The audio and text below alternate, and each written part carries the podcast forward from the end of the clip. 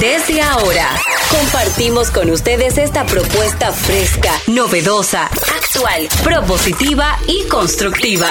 El programa donde la radio y las redes sociales se unen para darte la información más completa y diversa.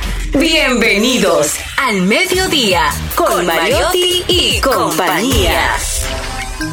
Al mediodía, al mediodía, al mediodía con Mariotti y compañía. Al mediodía, al mediodía, al mediodía con Mariotti y compañía. Si tú quieres disfrutar de foros alternativos y de twitteros rankeados, este programa es tu amigo.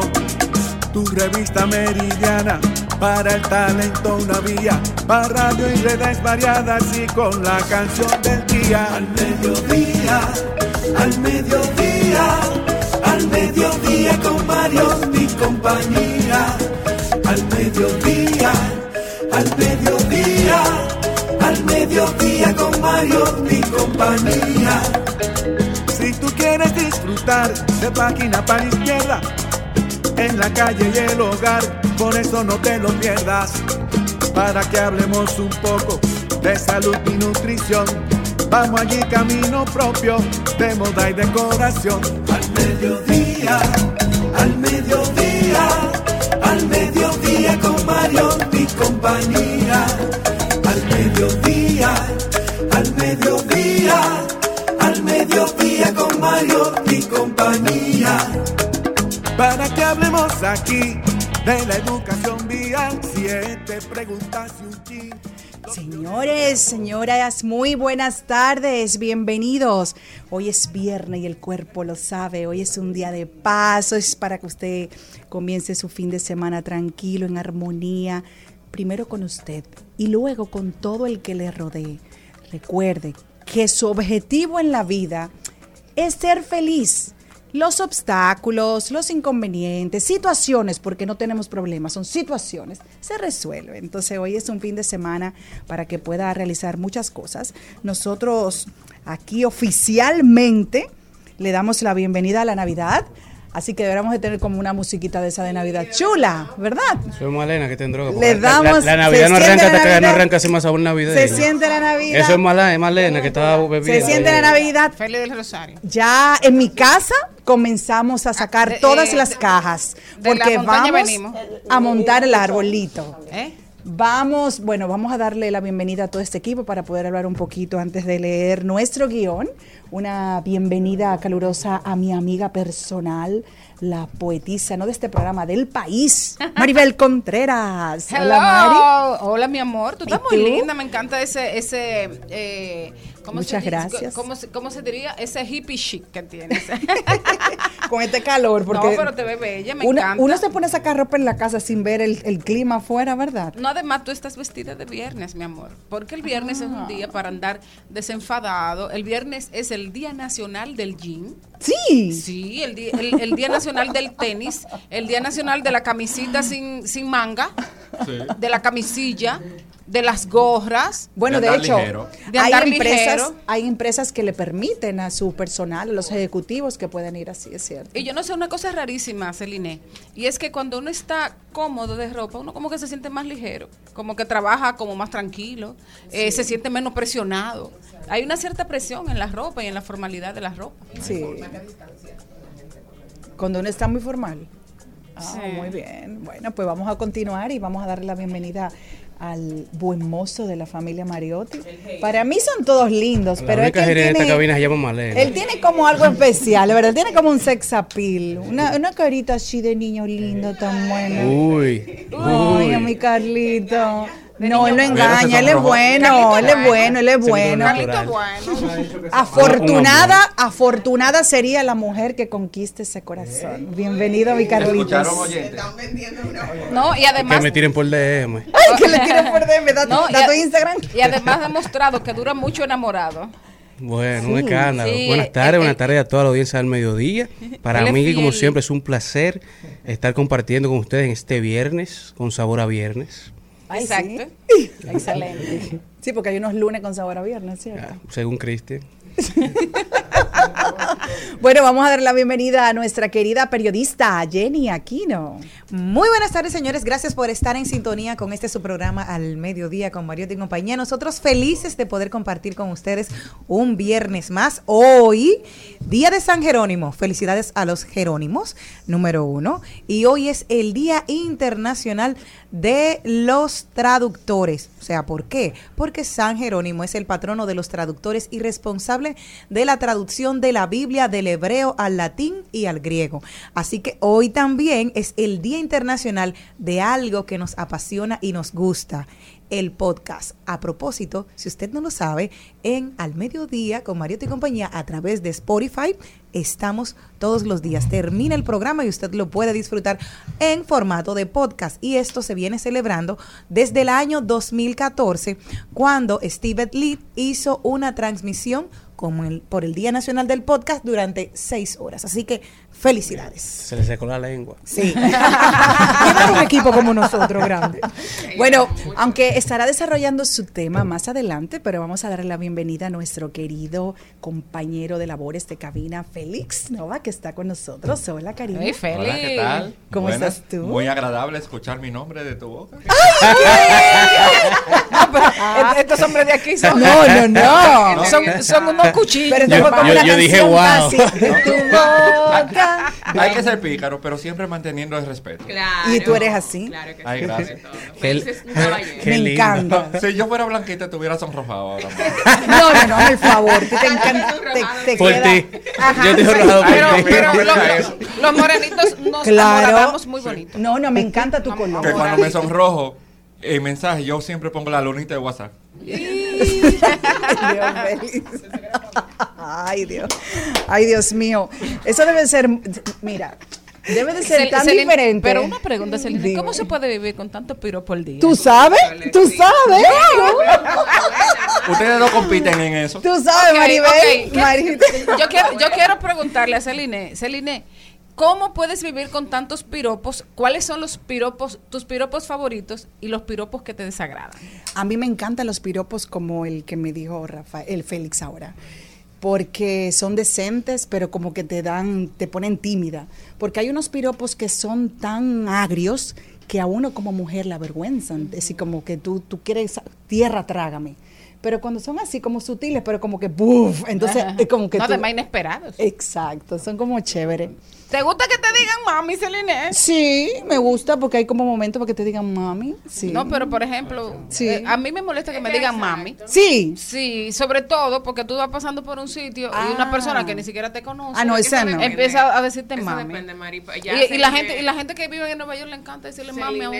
que, o sea, depende del contexto. Cuando me lo digan. Porque a mí no, a tampoco, por ejemplo, si tú y yo no tenemos ningún tipo de confianza, tú no tienes el derecho de decirme mami, porque eso es algo como que muy Y si te dicen mami chula.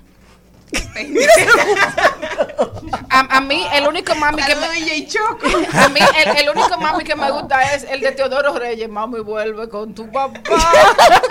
Ay, esa es buena, póngale esa a bachata.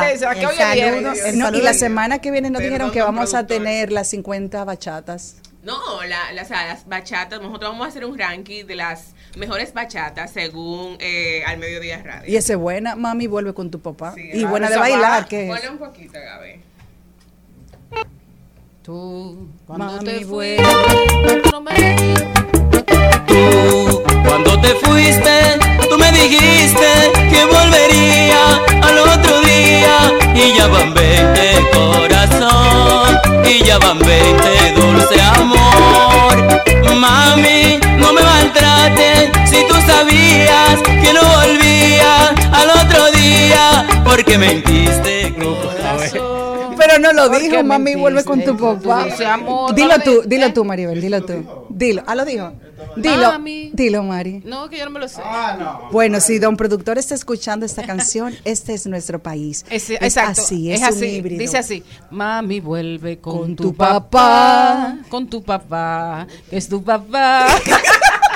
Ay, Dios mío, pero eso es una cosa, antes de leer el contenido, que esa bachata se baila diferente. Sí. Porque esto como tiene que ser como, como rápido y como pegado. Sí, lo que pasa es que esa bachata es como la bachata de antes, o sea, tiene un sonido de antes. La bachata de ahora la graban como para hacer figuraje, para bailar, Ah. pero la bachata de antes era para acercarse. Incluso se baila diferente. Sí, se baila diferente. diferente. Bueno, vamos a darle ya una leída formal a nuestro guion del programa del día de hoy. Iniciamos con los deportes, con el bellísimo de los Mariotti, que va a estar hablando de los deportes. Vamos a tener, ¡ay! Lo dijo, rodando por el mundo. Estará con nosotros también en Cultura y Arte con Jesús Sosa, quien es nuestro gestor cultural, y los temas serán el aporte de la diáspora. Páginas para la izquierda, y el libro que vamos a estar hablando hoy es El andar del borracho. Tendremos también Trending Topic.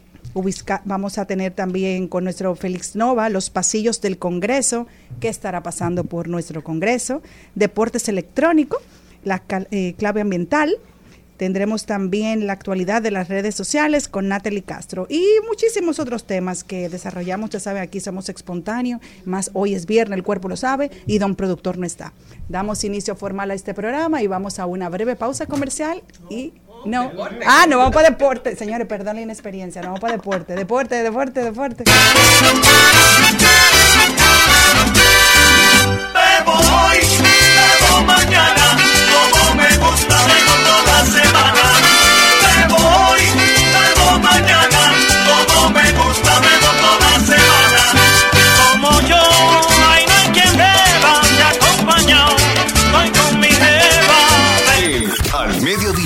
dice presente. Dice presente el músculo y la mente. El músculo y la mente.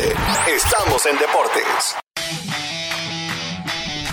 Señores, iniciamos con este recuento deportivo al mediodía en este viernes que según Malena arranca diciembre, pero hasta que no inicie Cima Sabor en la República Dominicana no inicia la velada, velada navideña. Arrancamos hablando del campeonato sub-21 de la Copa Panamericana de Béisbol que inicia ahora en este fin de semana desde el día 3 de octubre hasta el día 8 de octubre en la ciudad deportiva de La Habana, Cuba, en donde República Dominicana estará participando con su equipo en el grupo A, enfrentándose con la selección de Chile, México y Estados Unidos, mientras que en el grupo B estarán participando los equipos de Canadá, Cuba, Haití y Nicaragua.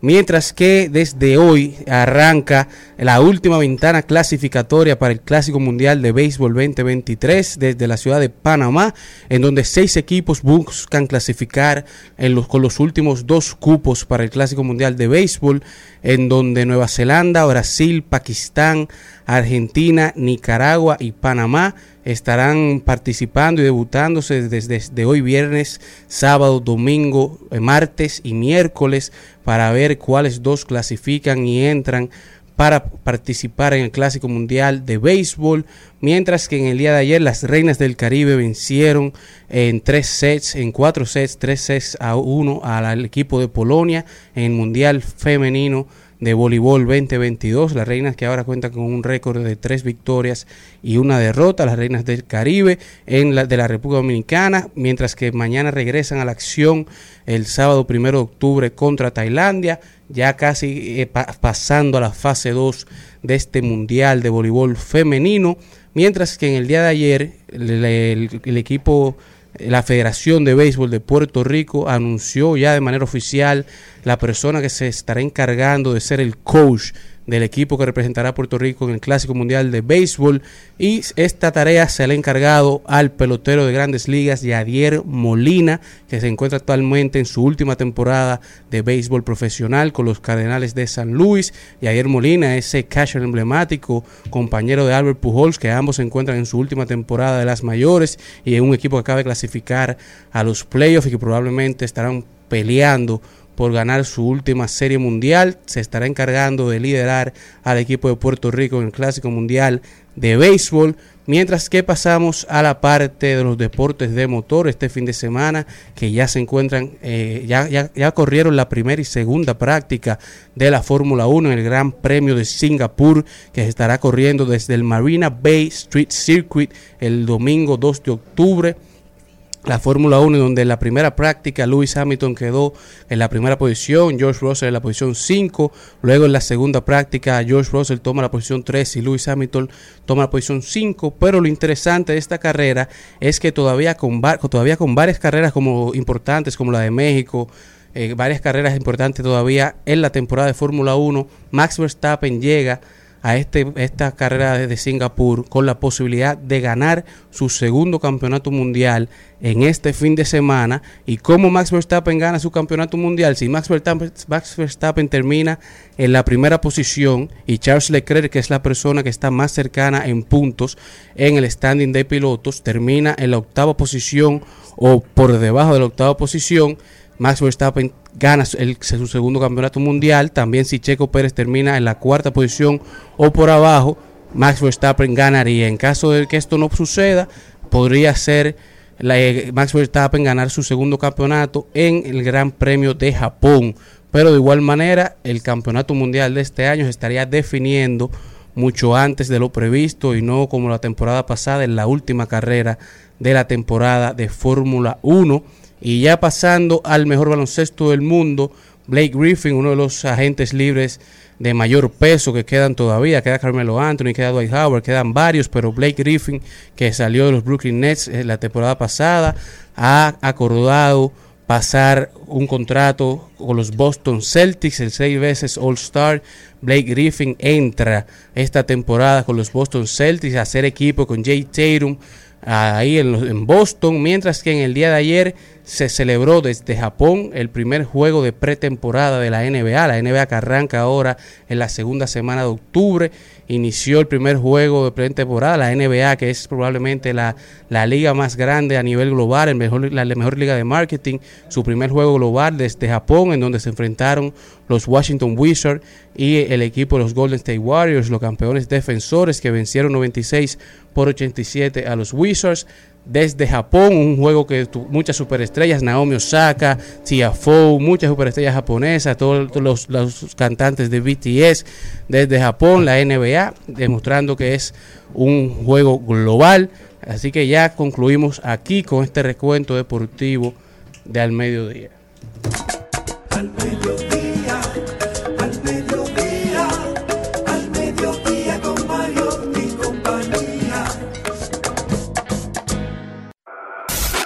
En al mediodía. ¡Ay! Lo dijo. ¡Ay! Lo dijo. ¡Ay! Lo dijo. ¡Ay! Lo dijo. ¡Ay! Lo dijo. ¡Ay! Y quien lo dijo fue Sabrina Gómez. Todos sabemos que en la tarde de ayer a la joven María Esther, alias Mami Jordan, la iban a entrevistar en Alofoque. Fue una entrevista que duró nueve minutos con 15 segundos. Ella le tiró un- una copa de agua a Santiago Matías y ella se expresó de lo que sucedió ayer a través de sus redes sociales. Sabrina Gómez dijo lo siguiente, tengo casi 20 años trabajando en diferentes medios y nunca me he caracterizado por montarme en recursos manoseados para mercadear nada. Soy una dama. Nunca había sentido interés por la vida de esta joven y hoy decidí desdoblarme un poco, un poco más y no darle espacio a los prejuicios. Les confieso que me hice expectativas positivas, sacar la parte humana de María Esther. Y como había cambiado su vida, lejos de sus hijos, luego de ser privada de libertad, sigo siendo una dama. Felicito a mis compañeros por, por manejarse como caballeros. Siempre ando con mis ojos llenos de misericordia por si alguien lo puede necesitar. Y a lo foque es una caja de sorpresa. Me han sacado de mi burbuja. ¿Y qué fue lo que pasó? Oh, que ella se comportó, ella le, le, le, le tiró el coso, dijo muchísimas malas palabras, le tiró a los Fokker un- una copa de agua, Ah, estaba al lado de Sabrina. Sabrina, estaba al lado de Sabrina, no. Sabrina le- ¿Quién? Mami Jordan. Ayer, ayer que le, entre- lo- le entrevistaron durante nueve minutos. Ella le, le- anunciaron, Ah, luego- le luego pagaron. de- de ese liber- de- de Luego de la libertad, exacto. Ella le recriminó que él no la había apoyado, que él no había ido a verla ya a la cárcel, que a Rochi sí. Y después de ahí, ya movie. para ahí se fue. Pero que Alofoque le ofreció a ella 300 mil pesos para que le dé la exclusiva de una entrevista. Entonces ella fue a Alofoque Radio Show a dar la entrevista junto con todo el equipo. Y al parecer ella tuvo un enfrentamiento con Sabrina y le di- o sea, ella es- ella, ella ofendió a Sabrina, pero Sí. Sabrina obviamente muy profesional, respondió de una manera muy bien, no nada alterada. Con altura. Pero entonces Mami Jordan le dijo de todo y se retiró de la cabina, o sea, no era para menos. Sí. Cobró los 300 mil. Dijo ella que ya Ella estaba paga. "Sí, que pues, a mí me mi dinero, yo me puedo ir de aquí. Ese es el precio, el precio de entrevistar a, a cualquiera, ¿verdad? Gracias. A veces sale bien, a veces sale mal. Yo creo que es un puesto que él está, él está dispuesto a pagar y eso le hace bien a la plataforma. Claro, porque ha generado todo tipo de Estamos aquí comentándolo. Todo, sí, claro, Son y todo lo que ha pasado. Y ella decía que, bueno, ella trató de hacerlo totalmente decente. Durante la entrevista que de la parte que se mostró y le dijo, usted cuídese, a la abogada le dijo que le está defendiendo. Pero ahí quedó. Es parte del circo del que tenemos diario. Al mediodía, al mediodía, al mediodía con Mario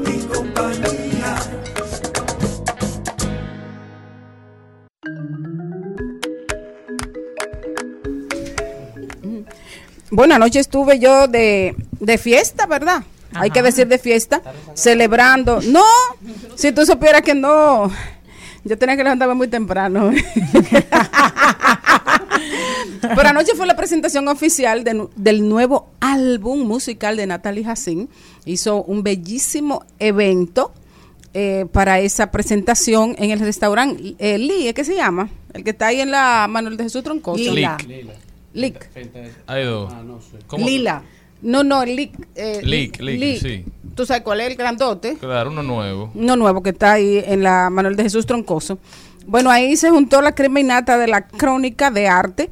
Inclusive estuvo la gran artista Ada Balcácer porque Ada hizo la portada de, de este nuevo disco que se llama Desde Cero, que cuenta con 11 temas eh, que fueron, por supuesto, compuestas, esta vez por la cantante y en compañía de Alessandro Seguí. Este disco, ah, ¿cómo estamos hoy? 30.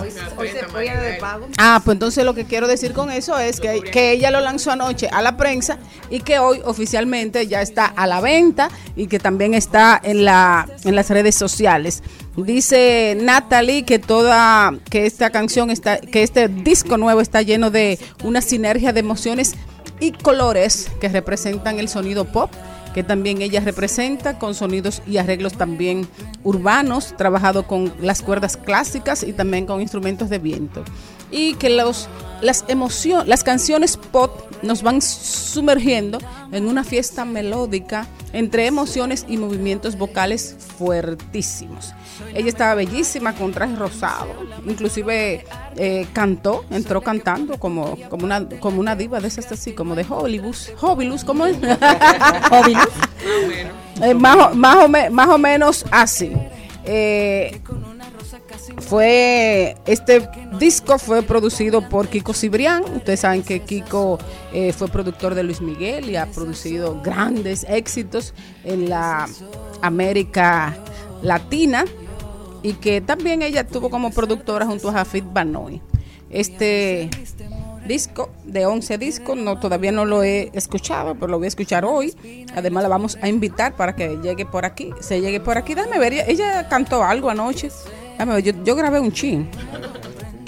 Desde cero, tú tenías ahí, desde cero. Excelente. Como agua de río correr y al amanecer Soy la mejor parte del museo, la mejor obra de arte. Soy la que pone punto y aparte, la que buscaste y no encontraste por andar corriendo y no. Al mediodía, con Mariotti, con Mariotti y compañía. Rumba 98.5, una emisora RCC Media. Seguimos, seguimos, seguimos con Al Mediodía, con Mariotti y compañía. Y compañía, seguimos con Páginas para la Izquierda. A continuación, Páginas para la Izquierda. Y este Este segmento, llega gracias a Pasteurizadora Rica, porque la vida es rica. Hoy nos vamos a a recomendar un libro, vamos a recomendar una serie de entrevistas en YouTube. Este segmento fue concebido no solamente para recomendar libros, sino también contenido, todo contenido que nosotros entendamos que suma, que aporta, que, que enseña. Esta serie de entrevistas son realizadas por un joven productor que se llama Junior Cabrera. Y tiene una serie de entrevistas en YouTube que se llaman 10 preguntas con Junior Cabrera, donde él invita personalidades del merengue, músicos dominicanos, disqueros dominicanos. Han ido Juan y Nelson, ahí ha estado Vladimir Dotel, el de Ilegales, también Rafa Rosario, Luis Rosario. Mi favorita fue la de Roy Tabaré, por eso la conocí. Duran como una hora las entrevistas, pero les prometo que no son aburridas para nada, son muy, muy entretenidas y uno aprende muchísimo de cómo el merengue creció en República Dominicana, cómo fue el proceso creativo, cómo fue la relación de los artistas con las disqueras. También hay una entrevista con Fernandito Villalona muy, muy interesante. De verdad que los fanáticos del merengue, los fanáticos de la música dominicana, no se pueden perder esta serie de entrevistas que está realizando Junior, que él cree que es productor, aunque ha sido muy exitoso como productor. Le produjo al Mayimbe la canción de Laura no está y otras más. No, pero Junior es un tremendo compositor. Sí, es compositor Eh, también. eh, eh, productor musical. de Sí, mucho sí, no, tiempo. él, es- él puede ser excelente como, como productor, pero su vocación, no, no, no, para lo que él es bueno de verdad es para hacer entrevistas. Oye, qué talento, qué entrevistador. Tú sabes lo que es una persona que sabe llevar una conversación, no se mete, deja que los invitados hablen, se expresen. De verdad que da gusto ver a Junior Cabrera entrevistando. Les recomiendo esta serie de entrevistas, se llama 10 preguntas con Junior Cabrera. Ahí van a aprender un mundo de toda la historia de la música en República Dominicana y este segmento Llega gracias a pasteurizadora rica, porque la vida es rica. Al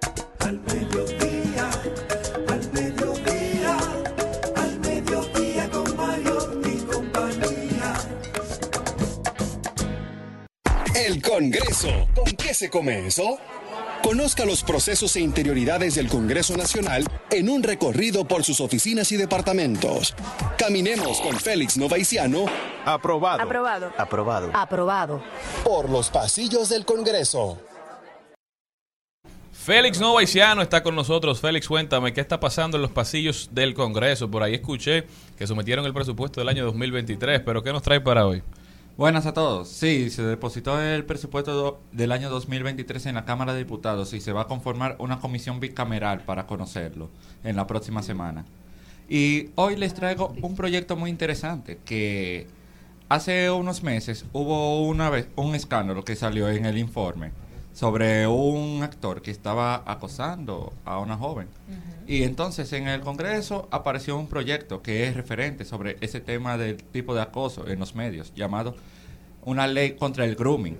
Y cuando preguntan qué es el grooming, es el acoso sexual a niños, niñas y adolescentes, consistente en acciones deliberadas por parte de una persona adulta para contactar a ese menor de edad mediante el uso de internet, redes sociales. Y entonces, hay algo que me vino al ver eso, de que muchas veces he visto que depositan iniciativas legislativas de manera reaccionaria y no preventiva. Se da mucho aquí, ¿No? que hay- ponemos candado luego que nos roban. Así mismo es. Ese es el caso del grooming, que yo estaba viendo la iniciativa y resulta muy interesante, que habla de los elementos constitutivos del mismo, que uno de ellos es que el sujeto tiene que ser mayor de edad y el sujeto pasivo, un menor, que el adulto use los medios para extorsionar o buscar algún beneficio del menor y, y por último elemento, que busque una cita con ese menor de edad y que la ley va a estar siendo regulada, que las sanciones van a estar establecidas según la ley de medios digitales, la 53-07, que establece que habrá sanciones de 3 a 300 salarios mínimos y una pena de 3 a 10 años de prisión a la persona que comete el grooming. Pero esto surge luego de lo que pasó con el caso del actor o, o previamente ya estaba depositado. Había un proyecto en el año 2020 que, 2020. que siempre lo habían engavetado. Ok. Entonces, cuando pasó ese tema del actor, ahí mismo en el hemiciclo se volvió a trabajar con ese proyecto, que incluso ahora lo están conociendo en la comisión de telecomunicaciones. Claro, porque el problema es que decían que dentro de, de- de ese proceso no había un acoso porque realmente no había una Tipificación. Una, no, una- una tipificación correcta primero, porque el caso es que el actor intentó decirle a la joven, pero en ningún momento había una, una cosa de presión. O sea, un ejemplo aquí, que Charlene es mi coordinador y me, y me hace un ejemplo a mí acoso, suponiendo eso Mira, sí, mira, porque tiene, bueno, porque tú eres el coordinador, ya, ya, o sí. Entonces, tú eres la persona de poder encima de mí y yo soy tu empleada. Entonces, en ese caso sí podría prosperar una cosa, pero en el caso de ellos dos no se tipificó bien, fue una de las debilidades que tuvo este este proceso, pero qué bueno que esta iniciativa la desempolvan.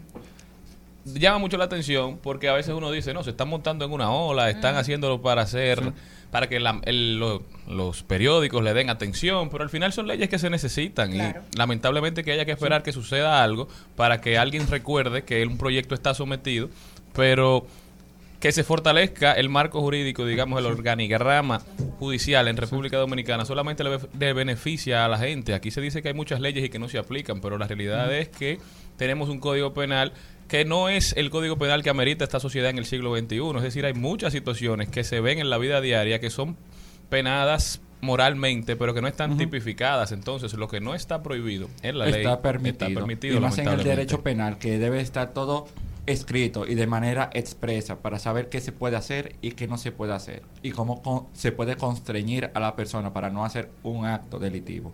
Y lo bueno es que siempre podemos ver las debilidades que hay, porque las normativas siempre vienen después. Señores, por un meme que hubo en Listín Diario, en, en las Fuerzas Armadas y en la Presidencia, tenemos el día de hoy la ley de, la, de delitos tecno- de alta tecnología, porque no había, esa, no, no había en República Dominicana algo que pudiese tipificarlo de saber qué era. Y fue un meme que hicieron. Tumbaron esas tres páginas y a partir de ahí vieron la necesidad en el 2003 hasta que finalmente fue aprobada en el 2007. Entonces, qué bueno que esta, estaba, esta iniciativa estaba ahí. Vieron las debilidades, pasó un caso que no, no se podía tipificar, pues ahora lo van a desengavetar.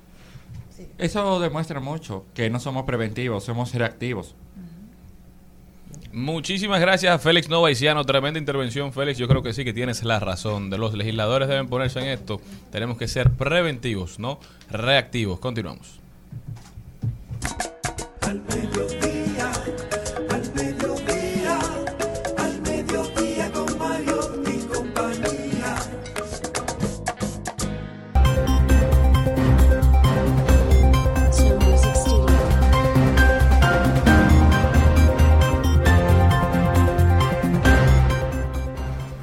Me voy a Londres, así que atención a los padres. Justicia británica reconoce papel de redes sociales en suicidio de adolescentes. Para poner el ejemplo, Molly Russell, que sufría de depresión, se suicidó en noviembre del 2017 cuando tenía 14 años. En un intento de comprender su gesto, sus familiares descubrieron que había sido expuesta en las redes sociales, principalmente Instagram y Pinterest, a numerosos contenidos que evocaban suicidio, la depresión y la autolesión. ¿Para dónde nos vamos? ¿Sigue? ¿Quién sigue? Ah, bueno, pues sigo. Eh, yo tengo una noticia sobre...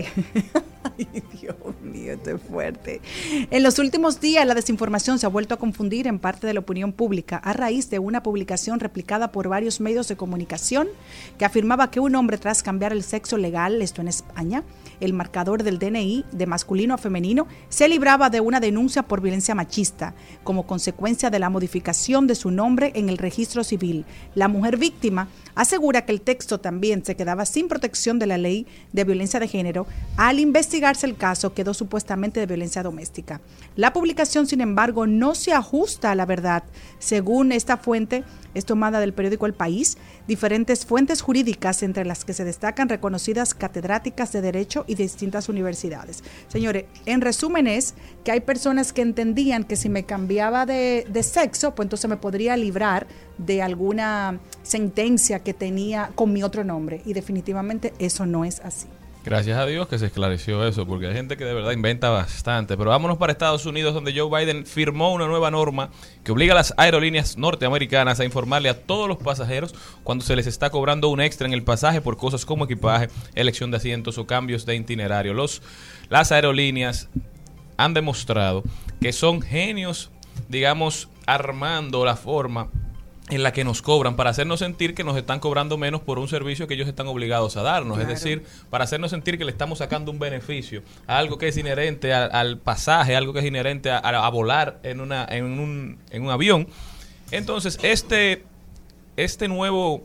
Esta nueva iniciativa de Joe Biden de promover que todo se esclarezca, que todo se divida, que todo se, se diga claro, lo que te están cobrando, lo que no te están cobrando, lo que te van a cobrar, ayuda a que uno haga una mejor gestión de sus gastos, a que uno pueda decidir realmente por qué aerolínea viajar y a saber lo que te están cobrando, qué cuesta cada cosa. Yo siempre le he dicho, las mejores mentes del mundo no están tratando de curar las enfermedades, las mentes más brillantes están trabajando en diseño de compras, en diseñar procesos para que nosotros gastemos más dinero sin darnos cuenta, para que el proceso de compra sea menos doloroso Claro. y para que nosotros nos mantengamos siempre gastando, gastando, gastando más y esas compañías siempre recibiendo, recibiendo, recibiendo más dinero y dándonos un, un peor servicio.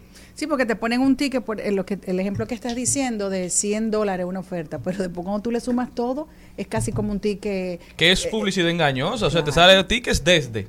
Ajá. Pero desde si te vas solamente tú con sin la ropa que tienes arriba, fácil. Que si llevas algo en los bolsillos que pesa más de 10 comida. libras, te meten 10 dólares más. Ah, no te dejan seleccionar el asiento. Hay, hay aerolíneas que te venden a un precio y cuando tú llegas al counter, si tú no imprimiste el, el ticket en tu casa y te lo tienen que imprimir ellos, te cobran fácil 50 dólares más, hasta 50 dólares más te cobran, eso yo lo he vivido. Entonces, y te lo anuncian, te lo dicen en la página, pero lo ponen en chiquito, lo ponen abajo, además están imprimiendo un ticket, señores. Son de las cosas de como las grandes empresas se aprovechan de nosotros y de nuestra cultura de no quejarnos.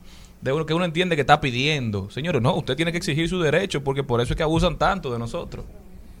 Bueno, yo me voy. Bueno, yo no sé para dónde me voy, pero creo que me voy a ir para los Estados Unidos, porque hay un niño en Estados Unidos que le dicen el pequeño Picasso, Oye. que con apenas Es 10 hijo de Luis. Ay, no. No pregunta. Es Bueno, ya- Picasso y Picasso. Ya, ya, exactamente. ¿Cómo se llama el niño? Eh, El pequeño Picasso. Exacto, el pequeño Picasso. El pequeño Picasso se llama Andrés Valencia, es de ori- origen mexicano, tiene apenas 10 años y ya ha participado en la última feria de Art Basel de Miami y además ha expuesto en famosas galerías de Nueva York. Con decirle que este niño que ha pintado eh, alrededor de... hizo una exposición con 33 cuadros y se vendieron los 33. ¿Ustedes saben a cómo se vendieron esos cuadros? Dime.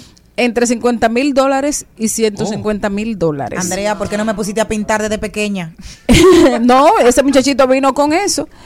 Eh, una, una de sus obras, solo una de sus obras eh, vale al- unos 300 mil dólares. Y el que le dicen el pequeño Picasso porque pinta rapidísimo y tiene una influencia y unas líneas de Picasso en el dibujo, influencia de Basquiat. Ya ha estado eh, colaborando con grandes eh, pintores eh, contemporáneos y eh, la verdad que trabajar con un niño de 10 años no es fácil, pero que ese niño sea un niño genio de la pintura, mucho más. Está súper bien cuidado por su madre y su padre, que no lo dejan solito, Bien. porque cada trazo que pinta vale un dinerito.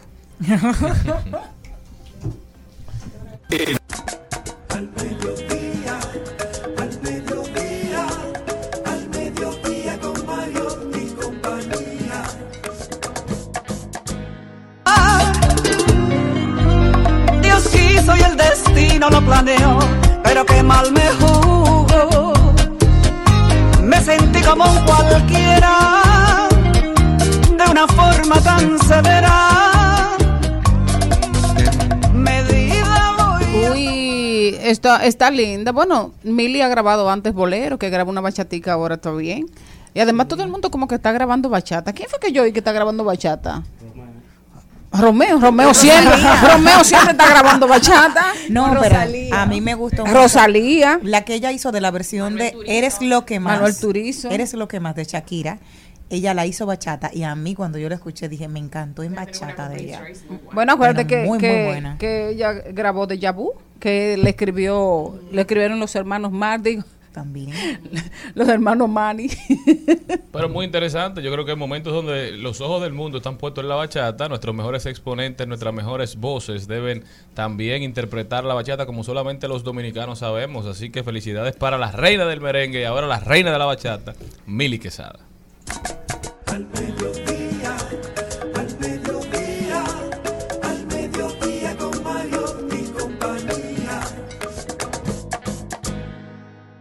En Al Mediodía, con Mariotti y compañía. Clave A. Clave A. Y ahora, vamos con Clave A. Bueno, en nuestro programa siempre tenemos muy pendiente lo que es eh, cuidar nuestro medio ambiente y más con este segmento que es clave A. Queremos agradecer a la revista Tinglar porque publicó algo que nos encantó y entendemos que debemos de compartirlo con toda nuestra audiencia.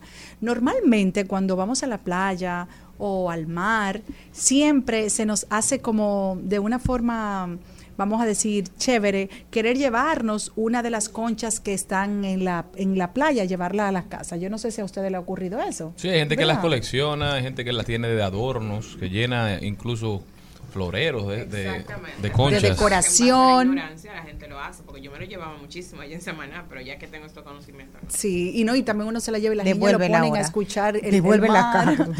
Bueno, ojalá usted pueda tener esto pendiente porque Yo tengo uno igual- que va a tener que dar, unos cuantos que va a tener que dar un viajecito al mar para devolverlo. Igual como dice Malena, yo ya a partir tampoco de hoy no lo llevaré ni permitiré que mis hijas lo hagan.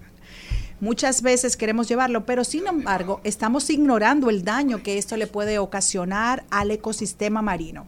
Esas son las razones específicas. ¿Por qué usted no debe llevarse las conchas de su entorno? Ellas lo que hacen es, la química de la concha se puede utilizar para determinar el cambio en el acideces y el pH y la temperatura del agua. Estos datos son fundamentales para ayudar a mitigar la pérdida de la biodiver- biodiversidad marina a causa del cambio climático. Ay, Dios mío, y uno que andaba con una funda llena, una latica de, de, de las, ¿cómo se llama? Caracoles y cosas. Estas, al degradarse, forman parte de la arena. Además, sirven de nutrientes para ciertos organismos, siendo parte de la cadena trófica. Además, los cangrejos ermitaños utilizan las conchas como hogar. Ay, Dios mío, ¿tú sabes los cangrejitos que hemos dejado sin casa? Wow. Llévenselo ahora. Ay, no, yo no me lo voy a llevar ya. Y van cambiando a medida que crecen. Si las conchas son suficientes, pueden verse amenazados, siendo eso importante para la circulación de nutrientes en la playa. Pueden aprender. Así que ya usted, igual que Malena, igual que Celine, igual que las partes de, que me imagino que todos nos enteramos hoy aquí en, en este, eh, en nuestro programa, no se lo lleve, déjeselo. Devuélveselo, Malena. lo mismo Claro. también con las estrellas de mar. O sea, muchas personas toman las estrellas de mar para coleccionarla, para hacer también en su casa algún diseño, porque son bonitas cuando uno las diseca. Pero lamentablemente, señores. Pero huelen le mal también. Ay, sí. No, eso es fatal. Dios mío. El, Pero el- que es un el- ser el- el- vivo. el- el- Yo el- nunca el he que seca un, un cascarón de, de- de estrella de mar. Exacto, pero es que es un ser vivo. O sea, tú Y son parte del ecosistema marítimo. Es decir, nosotros vivimos tan de espaldas al mar que ni siquiera nos educan para saber convivir con el mar, con las playas. Es decir, la gente ve los erizos y la gente los mata. La gente Ay, le tira sí. pesticidas para matar los erizos. Y los erizos son sumamente importantes Sí, para que que el ecosistema marítimo pueda sobrevivir y pueda seguir desarrollándose de manera eh, sal- saludable, así como los arrecifes de coral, señores. Aquí tenemos arrecifes de coral lindísimos, bellísimos. Sin embargo, cada vez la gente lo maltrata más. Bueno, hablando, hay un tema eh, que está en la palestra durante esta semana completa sobre el arrefi- arrecife de coral en la parte de pero ¿qué es lo que me pasa a mí hoy? Entonces, ojalá de verdad podamos cuidar nuestro eh, medio ambiente. Yo particularmente no permitiré que nadie se lleve nada del mar hacia mi casa. No, y también a tus niñas. ¿A mis niñas? orientas, Por eso se lo voy a decir. Mira, eso es muy bonito realmente, pero eso tiene que quedarse en su Valentina les- le encanta. Yo creo que eso es lo que a ella más le gusta de ir a la playa, llevarse los caracoles a su casa. casa. Ok. Al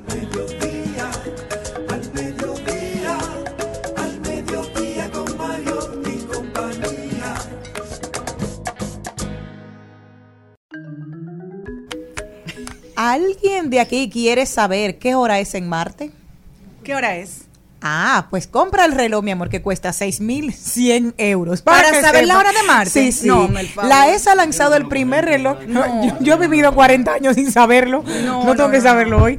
La ESA ha lanzado el primer reloj que muestra la hora en la Tierra y Marte, en asociación con la marca suiza de relojes Omega, que fabricó los relojes de los astronautas del programa Apolo. Su precio, sin impuestos, ronda los 6.100 euros. Desarrollado en asociación con los equipos de exploración en Marte de la ESA y probado en ESA STEC, European Space Research and Technology Center. Este nuevo reloj denominado Mars Timer es, es resistente al espacio y está listo para ser uti- utilizado en una futura misión a Marte. Ya tú sabes, cuando venga a darse. Se trata de la última incorporación a la familia de relojes Speedmaster de Omega que tiene la larga asociación de la exploración espacial. Ahora, ¿a quién le vamos a dar la hora ya? Una pregunta, porque hay marcianitos que te- es hora de cocinar. Yo creo que ¿qué hora? No, hay gente que no sabe ni la hora de la Tierra y va a saber la hora de Marte. Exacto. El micrófono. Elon y Jeff Bezos van hasta allá. ¿Qué hora es? Yo no sé. ¿Y tú? Hablamos ahorita. Tú sabes que estaba oyendo un podcast que decía que es bastante arrogante de nosotros como seres humanos pensar que estamos solos en el, en el Exactamente. universo. Que en algún punto hablar de que la Tierra era redonda, de que había multipartículas, multiorganismos, era una cosa totalmente absurda, que la gente se burlaba de ti, a algunos incluso le costó la vida. Y entonces la ciencia necesita de la curiosidad, la ciencia necesita que vayamos donde va la evidencia, de conocer, de ver, de, de preguntarnos, de no creer que lo sabemos todo. Así se logran los avances. Quizá en algún punto nos demos cuenta de que no, de que no estamos solos y que felices seríamos. Pero tú viste- recuerdas la película eh, Charlene de No mires hacia arriba, ¿cómo se- Ujú, que ujú. des- Sí. Exacto, que después que el mundo se acabó, eh, el, el- bueno, el, el- el Elon Musk de, de en esa película, ellos se fueron para una tierra, no sé si era Marte o lo que sea, porque ellos ya estaban planificando en que hay vida en el exterior y que ellos quieren como que de una forma u otra también eh, como capturar esos espacios. ¿Y ustedes creen en eso? ¿Creen que, que los dueños del mundo están en una forma u otra como que visitando los espacios, visitando los planetas diferentes al planeta? Pero eso es lo que he dicho. Oh, pero que claro, eso, eso es lo que es. que quieren hacernos una especie biplanetaria. ¿Cómo se llama? Machu Picchu dicen que no fue el, el- el- el humano que lo hizo, que esos son los No, extraterrestres. ahora Y tenemos que hacer un segmento que se llama Viernes de Conspiración. y las, y las Pirámides, pirámides, las también. pirámides. O sea, ¿cómo, ¿con qué precisión tú tenías para saber que iban a encajar todo? No, no, Eso Pero además, la vida eh, inteligente que salió corriendo de aquí. Pero No- la- más que la- pirámide me sorprende tú, ¿eh? Ajá. Para que tú sepas. No, que yo iba a decir que el, este mundo varias veces ha eclosionado. Los muchachos de pato. Y, y, y, y lo, o sea, hemos llegado, yo pienso que hemos llegado a un punto de desarrollo, bajamos a negro como ahora, que estamos casi bajando. y, vol- y volvemos y resolvemos con lo que queda. La humanidad, señor, Claro. Sapiens. Pero Nosotros somos terribles. Jesús, Aquí tenemos a Jesús y yo creo que Jesús puede darnos una óptica diferente sobre este tema. ¿Qué usted dice sobre eso, Jesús? Sobre la, alguna vida en el exterior, fuera Mira, del planeta. eh, eh, la, la, la historia de la humanidad siempre ha sido así, tratando de aterrizar entre Maribel y, y, y Charlene, entre nuestra vida en la Tierra y los sueños. Los sueños. Nuestras Fíjense, búsquedas. Nuestras búsquedas, nuestros dilemas, nuestras dudas. Tratar de encontrar la explicación a lo inexplicable. A lo inexplicable. Eh, particularmente yo me inclino por pensar que así como de bello es este planeta y de perfectos somos nosotros, nos dañamos, pero es un el organismo humano, mente, cuerpo es, es una cosa bellísima. Debe de haber vida en otro sitio porque bendito sea Dios. Solo nosotros en un universo tan grande. Ahora, ¿Usted se imagina cómo sería el encuentro de eso? Ay, mi amor, yo la- estoy loca de las, encontrarme con un formas, extraterrestre. las formas de vida A ver si me va mejor. necesariamente tendrán que ser distintas. Pero nadie sabe si convivimos Pero- con ellos y no sabemos. Sí, tú no sabes qué dice. Hay una, hay una, hay una Bueno, cosa, ¿verdad? ya, Jesús? ya, ya voy, ya Charlene lo dijo. Va- Vamos a hacer un viernes de, de, de De conspiración, de, conspiración. de teoría de la conspiración, porque Exacto. Lo se- sí, ¿no? Ah, Y se dice, señores, usted está muchos profundo personajes hoy. de la historia dicen que, que no son que no son humanos, que son No, y los reptilianos. Se decía que la reina era una reptiliana. Eso es una teoría que hay. Que, No, y- de un grupo de sin oficio. que Putin también. es un clon. Sí, sí, sí, sí. Que Un son androide. dirigidos por los Illuminati. Señores, muchísimas gracias por aguantarnos. No se muevan de ahí, de verdad. Ya nosotros volvemos con un poquito más de, de historia. Ya se acabaron las conspiraciones. Rumba 98.5, una emisora RCC Media. Seguimos, seguimos, seguimos con Al Mediodía, con Mariotti y compañía. Trending, Topics. Al Mediodía, con Mariotti y compañía. Presentamos Trending Topics. Estamos de vuelta, mi gente. Muchísimas gracias por continuar ahí con nosotros, dándonos apoyo. Ahora vamos a ver cuáles son las principales tendencias y empezamos con Ucrania. Ucrania es tendencia, Putin es tendencia, porque ha proclamado la anexión de las cuatro provincias ucranianas que componen el 15% del territorio de este país. Ha dicho el Kremlin que con esto se traslada la guerra a Rusia y asegura que tendrá derecho a defenderse y a usar todo tipo de armas, incluidas las nucleares. Se complica se complica el conflicto entre Rusia y Ucrania. Creo que no podemos esperar más para ver la intervención de los países de Occidente. Lamentablemente, Putin está dispuesto a llegar hasta las últimas circunstancias y esto se va a complicar. Otra tendencia es, ¿quién es mantequilla? El hombre que multiplica el dinero. Mantequilla, qué ¿Me pueden explicar? Porque yo no Mira, sé. bueno, yo te puedo decir algo muy importante. Eh, mantequilla es de, de, es de Sabana Grande de Boyá. Y él dice que ha nacido en la provincia de Monteplata un Einstein. El próximo Nobel. Y que posiblemente él tenga la capacidad de, de resolver el problema de la economía, no solo dominicana, sino mundial. Pero tú me estás diciendo eso de verdad o tú me No, yo te estoy, te estoy diciendo lo que él dijo. Yo Ah. no estoy, Pero yo su- no estoy su- en mi, Su eslogan es bonito. Yo no estoy- Dios en el cielo y Así mantequilla es, en la tierra. así Yo no, no- pero yo- y eso no fue el que se lo inventó, eso es la gente. yo no es, yo no, yo no Primero es- Dios y después mantequilla. yo no estoy emitiendo juicios de valor en ese sentido. Eh, tenía ahí dos mil pesos para mandarlo. Ay, ¿Qué es lo que él hace? Uno le manda dos mil pesos y multiplica. Él tiene, para que la gente entienda, él tiene un esquema ¿Un de negocios, según él ha explicado, que es una, una fórmula secreta que La tiene una rentabilidad. bueno, todavía no podemos decirlo porque no sabemos, pero lo presumimos bastante. Yo creo que Mantequilla se está aprovechando de un pueblo que realmente tiene mucha necesidad, un pueblo con mucha gente que necesita más ingresos y lamentablemente eso le va a salir muy caro a Mantequilla y le va a salir muy caro al pueblo de Sabana Grande de Boyá porque te voy a decir una cosa, el que se mete con los ahorros de los pobres no lo paga, si no lo paga en la tierra, No, aquí que lo pagan. lo paga en el cielo. Bueno, otra de las tendencias eh, lamentables para la clase periodística es el fallecimiento de Robert Vargas, el director del periódico, el director y fundador del periódico Ciudad Oriental, que tuve la oportunidad de conocer para hablar de este periódico que se dedicaba simplemente a todo lo que era el municipio de Santo Domingo Este, una persona que llegó a hacer su nombre, estuvo en diversos medios de comunicación, radio, televisión, y luego apostó cuando desde el año 2000, no sé, fue uno de los emprendedores en el área de la comunicación con un periódico digital, en principio era de papel, luego de ahí pasó a la parte digital, exclusivamente de la zona oriental. Y el día de hoy falleció luego de varias complicaciones.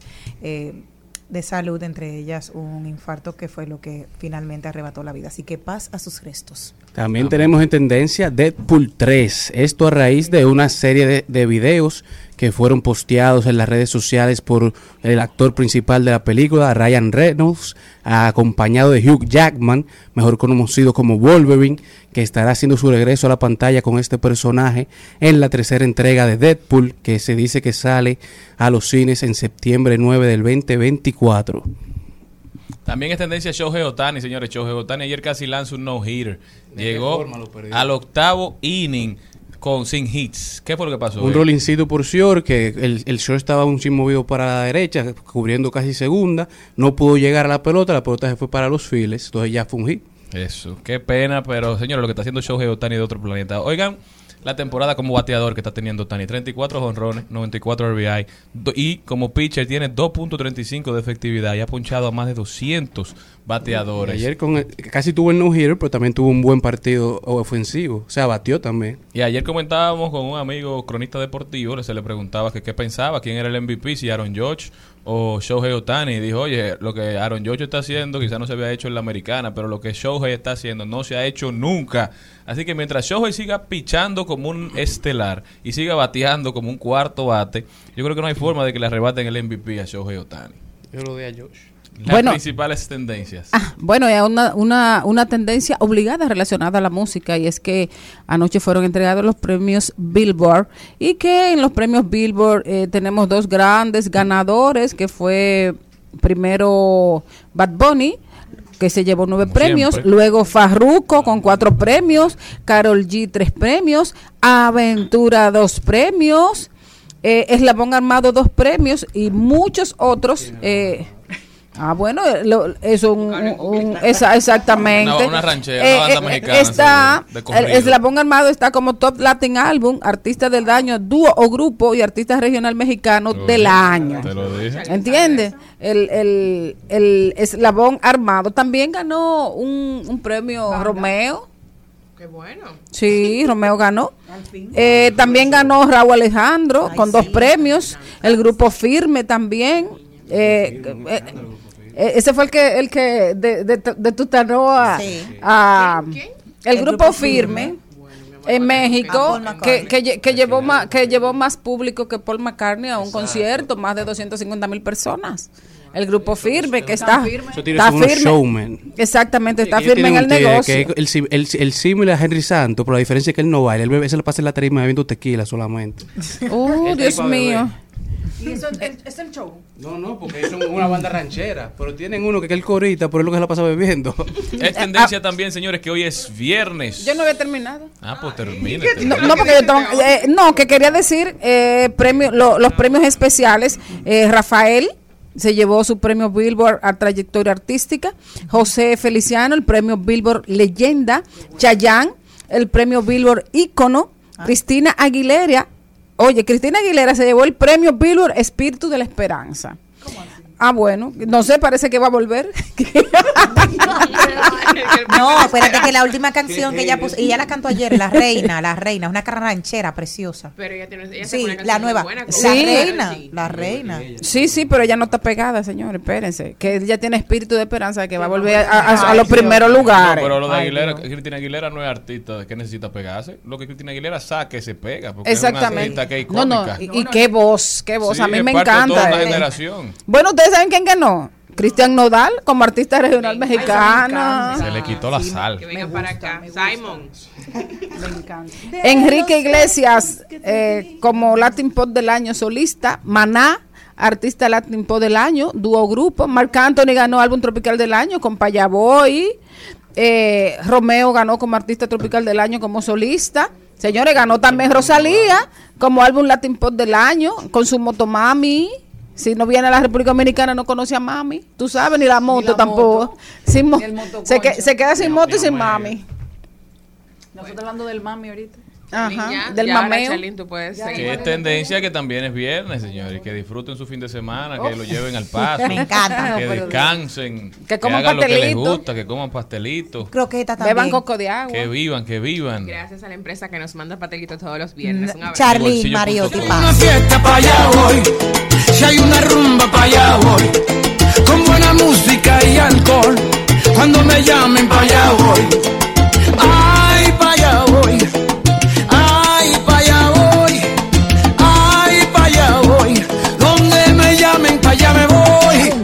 Comunidad, lengua, creencias, costumbres y tradiciones.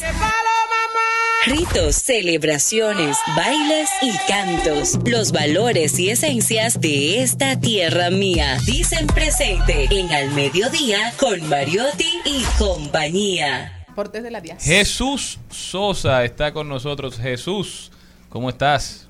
Buenas tardes, ahora ya de manera formal, eh, eh, dedicar este segmento lamentablemente a, a nuestro hermano Robert Vargas que falleció, un guerrero de, de la comunicación, pionero, un, un olfato periodístico para las noticias, un hombre que combinaba el dato duro con el humor dominicano. Pero se nos fue, Robert. Que la tierra te sea leve. Amén. ¿De qué vamos a hablar hoy? Le quise poner al título los aportes de la diáspora, pero en buen dominicano es los aportes de los dominicanos en el exterior. Señores, nosotros tenemos dominicanos, yo creo que casi en Marte. En cualquier parte del mundo usted llega y se encuentra un dominicano. Así es. Que consigue batata para hervirla. Pero ¿qué pasa con, con este fenómeno? Lo que, como toda migración, comenzó como un fenómeno que se fue, digamos, fue creciendo en los 70 por razones económicas, sociales, políticas. Digo, empezó en el Trujillato, ¿no? Aunque la primera gran ola fue en los 70. Pero, pero yo quiero referirme a, a la diáspora de los 70 para acá sobre todo. Sin embargo, es un fenómeno cultural en la sociedad dominicana. Yo no sé en otros países. La diáspora dominicana, y, este segmento decidí, decidí hacerlo hoy con ustedes y por este medio, para hacer homenaje y reconocimiento a los millones de dominicanos en el mundo que han emigrado por necesidad, por necesidad, y que son sostén de miles de familias en la sociedad dominicana. Creo que todo el crisol de la cultura solidaria y familiar del pueblo dominicano, esta gente de, de, de los dominicanos en el exterior son los, los, digamos, el diamante, la, la piedra más, más preciosa. ¿Sí, Maribel? No, que de hecho eh, uno de los mayores aportes que tiene la economía dominicana mes a mes y durante todo el año es la remesa. O Ay. sea, lo- los dominicanos en el exterior mantienen, mantienen la mitad de esta sociedad. Pero tú sabes que, que también que hay dominicanos que abusan de mucho de los que viven aquí, no dominicanos, voy a- voy- no voy- quiero generalizar el sexo porque De eso vamos a hablar de las primas Sí. y los primos Ay, no, abusadores. no, no, Pero- señores, pero gente va- en faja pero allá en pero Estados Unidos y aquí va- la gente Chile. Vamos por la parte buena. Porque este segmento también, para desmitificar, desmontar eh, los motes por los pocos dominicanos que en algunos países se dedican a, a prácticas al margen de la ley. Por cada dominicano que comete, que se pone al margen de la ley, sea en Estados Unidos, en Europa, en cualquier parte del mundo, nosotros podemos decir con orgullo que tenemos 100 mil que se tiran a las 4 de la mañana a batir nieve para trabajar. Una cultura de trabajo. Nuestros primeros migrantes, lo lógico era que trabajaban en factorías, baja formación académica. Sin embargo, ellos comenzaron a generar la cultura de la solidaridad. Los pequeños envíos, 5 dólares, 10 dólares, siempre venían en Navidad con una maleta cargada de, de regalos, el jean, los tenis. Acuerda- acuérdale al primo que yo calzo siete y medio. Como dice Mili, cargada de lejanía. Sí. Era, ustedes se van a reír, pero siempre traían unos paquetes de jabón que aprovechaban y Ay, compraban en me especial. encantan verdes. Irish Spring. Na- Eso me huele a Nueva York, Yo siempre. Yo cada tengo- vez que viaja, ella nunca lo dice. ella lo dice cuando viene porque después la Sí. gente comienza a pedirle cosas. Eh, Y allá te- y allá empiezan a las mandar. camisas, los vestidos, la, la ropa para, para las mujeres, las cositas para, para los niños. Pero sobre todo, se daba un fenómeno, que llegaban con una maleta cargada y se iban prácticamente con nada, porque siempre hay un primo que se le engancha al, al otro primo que llegó y coge para todos los sitios. Entonces se va viendo, coño, le dio a fulano 10 dólares, le dio 5, le dio 100. Primo, acuérdese que yo soy 634, igual que usted. ya le está quitando el jean. Le sale más barato irse a Europa que venir para acá. Exacto. Pero, ¿qué quiero eh, reivindicar de todas estas familias y personas que emigraron? ¿Cómo comenzaron a irse? Normalmente si se iba el padre, se mataba trabajando para llevarse la esposa. Entonces dejaban los hijos aquí, las hijas, con una tía o una prima que lo cuidaba. Ya tenían que mantenerse ellos allá y la familia aquí. Pero eso era matado, trabajando los dos, ahorrando. ¿Saben para qué? Para pedir los muchachos. Para pedir los muchachos y llevarse sus hijos. llevarse sus hijos. Es una, una migración que, que fue creciendo. ¿Y cómo se iban? Bueno, algunos de manera legal, pero aquí en los 70, en los 80 y todavía hasta los 90, antes de que se desarrollara el mundo digital, aquí habían expertos preparando machetes. El mach- Sí, un, un- un machete, un pasaporte, pasaporte un pasaporte con la primera página, la foto, el nombre y todo. Aquí habían artistas del machete. Lo más doloroso, la- los que se iban a Puerto Rico, en Yola, pero siempre muchos se quedaron. Puerto Rico hay una migración dominicana muy buena, muy trabajadora, pero el sueño era Nueva York Claro. para dar el salto. Se casaban con una boricua. Un primo traía El- el papel. Sí, una boricua, lo casaban, la boricua se iba y lo pedía. Entonces, estoy esperando, ya ya ella me pidió. Y luego que estaban allá, legalmente se divorciaban. Maribel. ¿Cómo vivían y todavía viven? Como sardinas, señores. Casa donde estaba la familia y llegaba el primo, la prima, y en lo que trabajaba los primeros seis meses era durmiendo en el mueble. Vivían como sardinas. Otra muestra de la Arrinconado. arrinconado, otra muestra de, de la, de la solidaridad. Pero hoy, esa diáspora es un ejemplo. Nosotros tenemos que sentirnos orgullosos de nuestra diáspora. Tres razones voy a dar. Más de 6 mil millones de dólares al año en remesas, las que se cuentan. Y ni uno para nosotros. Sí, pero aparte de eso está la otra solidaridad. Las cajas en los tanques con comida, ya en la sí, última época, después de, sí. de las compañías Las que dan ese, ese servicio. No, y en la pandemia estuvieron No. siendo solidarios con todas sus famili- familiares y amigos. ¿Qué se mandaba o qué se llevaba de aquí para un primo o una prima? Ustedes se van a reír. Suerte que las líneas aéreas ya afinaron eso. Salami, chicharrón, Plátano. Jabón de cuava, jabón de cuava, café. Mandaba, dulces, no orégano, café, Canela, y chinola, Todavía, todavía. Y en invierno una emulsión Fortimal por si le da gripe al primo, a la prima. Vamos adelante Al con que stream se manda todavía. Al que stream. Deberíamos hacer un especial así como que las cosas más ocurrentes que los dominicanos se llevan para, para Bueno, el exterior. yo tengo un amigo, que no voy a decir su nombre, que la mamá de él le mandó a su otro hijo que vive allá una arepa en la maleta. Y la maleta tenía mucho coco. Y cuando, cuando, cuando ese muchacho llegó a, a- a la male- a- al, al maletero, vinieron cuatro militares así a ver qué era, qué era lo que él tenía ahí. Ya tú sabes que él tuvo que botar la maleta con todo lo que trajo. Y la, y la, y la, y la arepa ya en condiciones inenarrables. Las habichuelas con dulce, señores, eso es grave. ¿Ustedes se imaginan un, un frasco de habichuela con dulce en un vuelo Santo Domingo, Madrid, Madrid-Ámsterdam? No.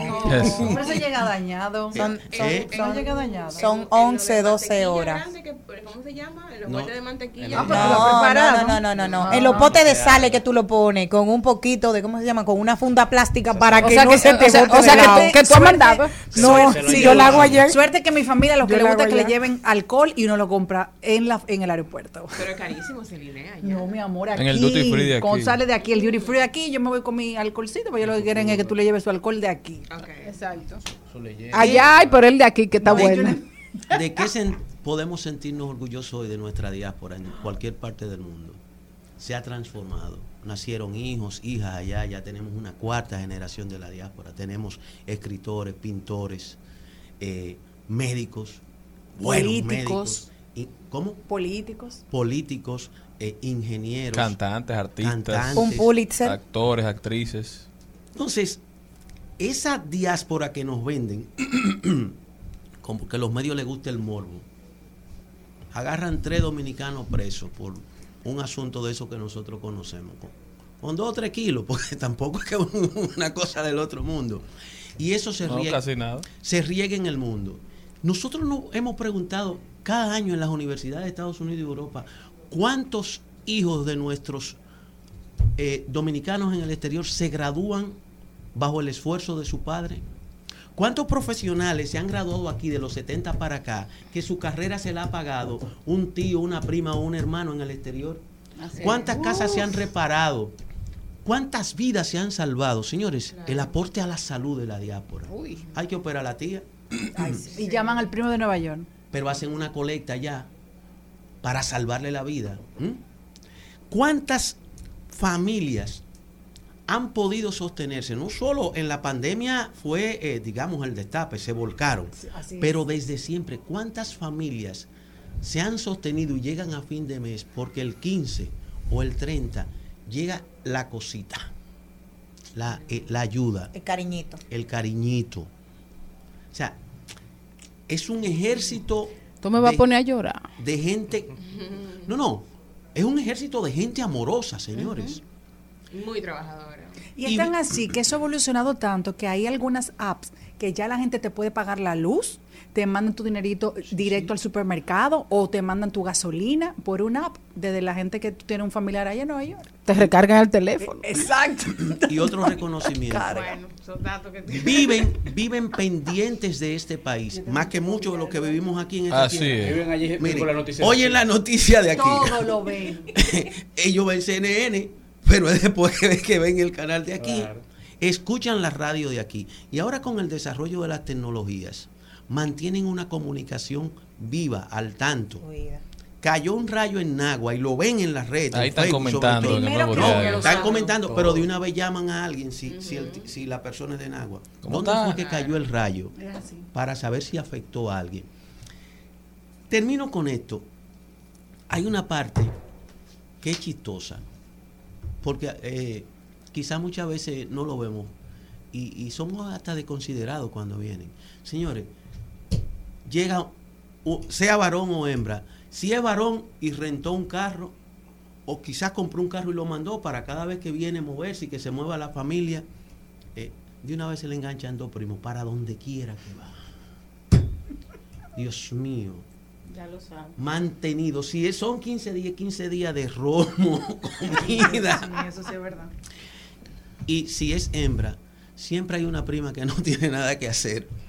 Pero esa es la que va a chequear. A fulana le dio una blusa. Ah, le ofreció los zapatos rosados a Esa- esa es la Perencea. contable. Sí, esa es la, la contable, va cuantificando. Porque ella vio lo que trajo y ella Y lo que va quedando. nece- sí, necesita su parte. Encargada de almacén. Y lo atiborramos de comida. Sí. Lo atiborramos de comida. Llegó fulano y si va a visitar a alguien. eh, espérate, quédate. me- Sí, Tenemos sí, un sí, de pero- arenque que tú tienes mucho que no te lo comes. Pero cuando nosotros vamos allá también nos dan comida por un tubo y siete llaves. Eso, pero y lo que preocupa realmente, que como tú dices, llevamos por una cuarta generación de, de hijos. Sí. Que ya son norteamericanos, que ya son españoles, que han perdido. Holandeses, no tienen esos vínculos primarios con la República Dominicana. Entonces, a esa gente hay que crearle la necesidad o el interés de venir a República Dominicana, de invertir en República Dominicana, porque como tú bien dices, las remesas representan más del 10% del Producto Interno Bruto de este país. Entonces, los hijos que se fueron, que tienen a sus madres, a sus padres aquí, generación, que son cuarta, esos que mandan religiosamente para sus viejos, esos viejos se están muriendo. Entonces sus hijos, aquí lo que tienen es un primo, aquí lo que tienen es un familiar cercano, pero con el que no hacen mucha vida, que no entienden que depende de ellos. Entonces no se sienten con la obligación de mandar remesa. Quizá le pueden mandar un día 50, 100 dólares para ayudarlo.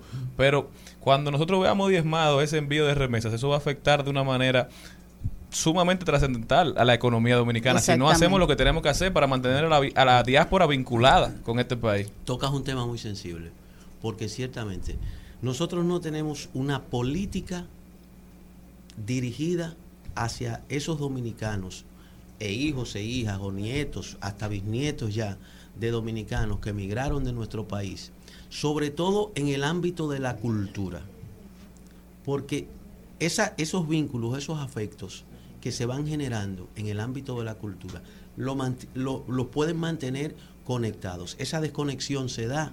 Hay muchos de esos muchachos y muchachas que los padres lo traen y es en Babia. Ya no se sienten No, aquí. no Porque hasta una tercera generación tú veías que tenían el deseo de mudarse y retirarse en República Dominicana como el que lo tenían sus padres. Pero ya una cuarta generación ya no sueña con eso, ya se sienten norteamericanos, ya son parte de esa dinámica económica y social. Pero te voy a decir una cosa, cuando yo llegué a, a Estados Unidos la primera vez, Para mí, yo me sentía en mi casa. ¿Por qué? Porque tú lo has visto tanto en películas. Yo llegué a Maryland, pero después de ahí, cuando yo llegué a Nueva York, Nueva York, yo fui, eh, yo estaba ya cantando la canción de Balbuena. Mañana por la mañana yo me voy para Nueva York. Oye, me parte, tú te sientes y allá, digo yo, vamos a ir a un, a un supermercado. Y estaba todo el mundo hablando como si fueran los minas aquí, normal, en cualquier barrio de este. Entonces tú te sientes allá también la identificación, porque cuando yo vivía en Europa, yo no me sentía parte de Europa, pero cuando yo fui a Estados Unidos, yo me sentí como en mi casa. Es, es que hay, es que hay, es que Hay zonas, hay que hay zonas en Estados Unidos y en algunos puntos de Madrid, Barcelona, eh, Ámsterdam y otras ciudades de Europa. Además venden donde plátano en el sello, el sello dominicano controla barberos, eh, salones de belleza, las bodegas, las bodegas, comedores, señores, comedores. El caridad. De- A- a- de- a- Félix de Olio, nuestro hermano artista, tiene una tía que yo creo que por ahí ha pasado medio mundo del arte, una tía sanjuanera, no, de, Matera. Hondo, de Hondo Valle, De de Hondo Hondo Valle. Valle. Que eso es el sancocho, el moro, o sea, la, la mejor comida sureña dominicana. Entonces, esos vínculos se crean, pero debemos de reconocer, apreciar ese aporte de los dominicanos en el exterior, saludarlos en cualquier parte del mundo que estén y por fin pedir, pedir al gobierno, al Estado dominicano, Ay, el pobre ¿Qué di- Pou que dio tan- tanto viaje para que, acá. que di- que diseñe políticas, políticas de, de relación con esa gente, que no sea solamente succionarlos por la vía de las remesas, por la vía de las donaciones, por la vía de abrir oficinas para venderle la casa que paguen el inicial allá, sino política, una real política de relación que se sientan dominicanos y dominicanas donde quiera que estén. Yo quiero eh, agregar y felicitarte por el tema que pones, que nos puso como serio, porque yo creo que hace como dos días, Charlene, que yo estaba hablando de eso aquí. Am, hay, hay algo muy importante. Yo creo, yo creo que lo que han, lo que ha hecho eh, la diáspora dominicana en el mundo es sembrar el mundo de música dominicana. O sea, el fenómeno que nosotros vivimos con el merengue, con la bachata y con el dembow es a causa de todos esos muchachos DJ en Suiza, en Alemania, en Italia, que ponen, a- que tienen en 20 y Ja- en 30 Japón. años eh, poniendo música dominicana en las discotecas donde ellos ponen música. José, José Duluc emigró a Japón. Y, y Exactamente. estaba viviendo de dar clase de baile.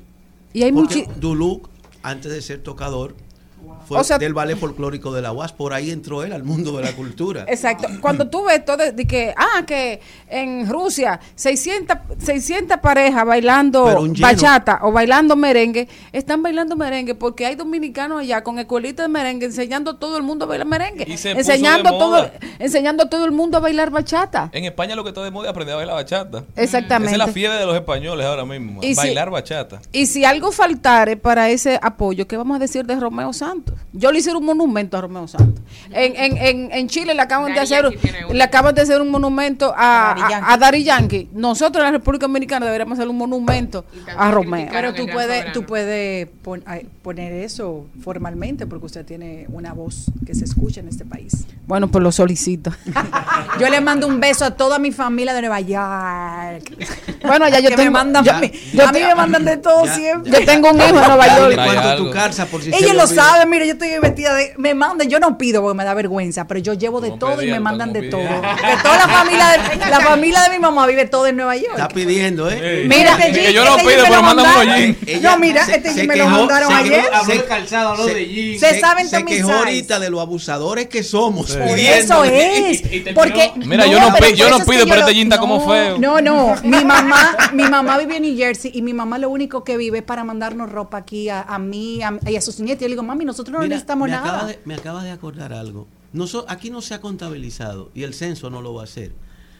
¿Cuánta gente perdió su empleo? No solo en la pandemia, sino antes de la pandemia. Y con unos chelitos que le mandó un familiar de Estados Unidos, pagó el inicial de un carro y está taxiando y ganándose la Es vida así. honradamente. Hay muchas mujeres en Uber también ahora. Y está haciendo delivery de pedido. Exacto. Dios bendiga la diáspora dominicana. Doña Fanny, yo calzo 10 y medio. 10 y medio. En esta la cabina estamos está muy viejo necesitados. para estarle mandando cosas. Celine no Ah, pide, pero nosotros sí. a mí. Jesús Sosa, soy gestor 11. cultural. Jesús, ¿cómo puede la gente continuar esta conversación contigo? Eh, siempre digo, eh, mi cuenta de Twitter, Shu Sosa Ruiz, eh, y en la comunidad Ojalá, que es la comunidad hermana de este programa, eh, de la cual me siento orgulloso de, de ser un voluntario de la vida, aquí, allá y en cualquier parte Así del es. mundo. Un, un día vamos a hacer el- un programa especial sobre la música que habla de, la, de, la- de los emigrantes dominicanos por el mundo. Porque como dice Pochi Familia, ¿cómo que dice? ¿Quién no tiene un primo en Nueva York? ¿Quién no tiene un primo en Yo no tengo, los primos míos como que no Este viajaban. es el truquito, yeah.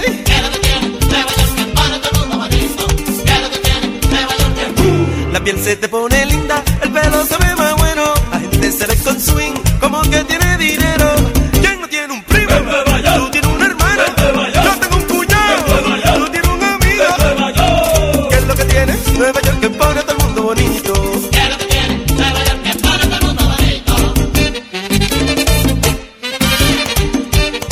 Estás escuchando Al Mediodía con Mariotti y compañía. Rumba 98.5. Una emisora. RCC Media. Seguimos, seguimos, seguimos con Al Mediodía, con Mariotti y compañía. En Al Mediodía, con Mariotti, con Mariotti y compañía, hablemos de tecnología.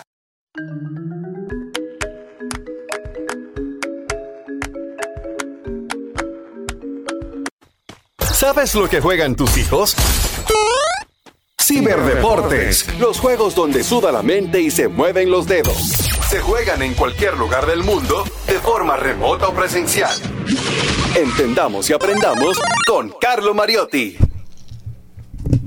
Y señores, la semana pasada se estuvo celebrando la Copa Universitaria Popular, en donde estuvieron participando varias universidades como la UAS, UNIBE, APEC, INTEC, con sus equipos de gaming y de eSports, en donde el equipo de la UAS se coronaron como campeones, un equipo de genios de Rocket League se repitieron como campeones, eh, su segundo campeonato en la tercera edición de la Copa Universitaria de eSports del Popular, eh, ganaron como campeonato de Rocket League, mientras que la final que se disputó entre el equipo de la UNFO y de Unive eh, a, a nivel de LOL, el League of Legends, terminó con la victoria de Unive, que ganaron en su segundo campeonato. Unive se coronaron como campeones de League of Legends en la Copa Universitaria Popular, mientras que la UNFO quedó en la segunda posición.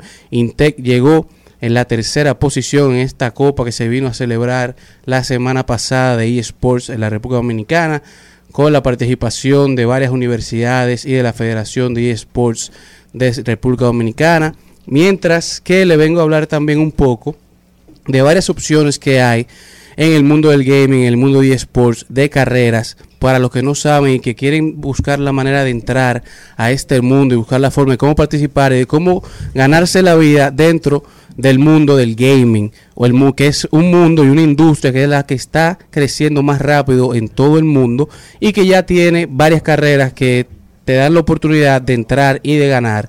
Una de estas es la que todos sabemos que es la más popular, en la que todos los jóvenes que aspiran a participar, que es la de gamer profesional, que como dice su nombre, es la que te habla por sí sola, que es la que...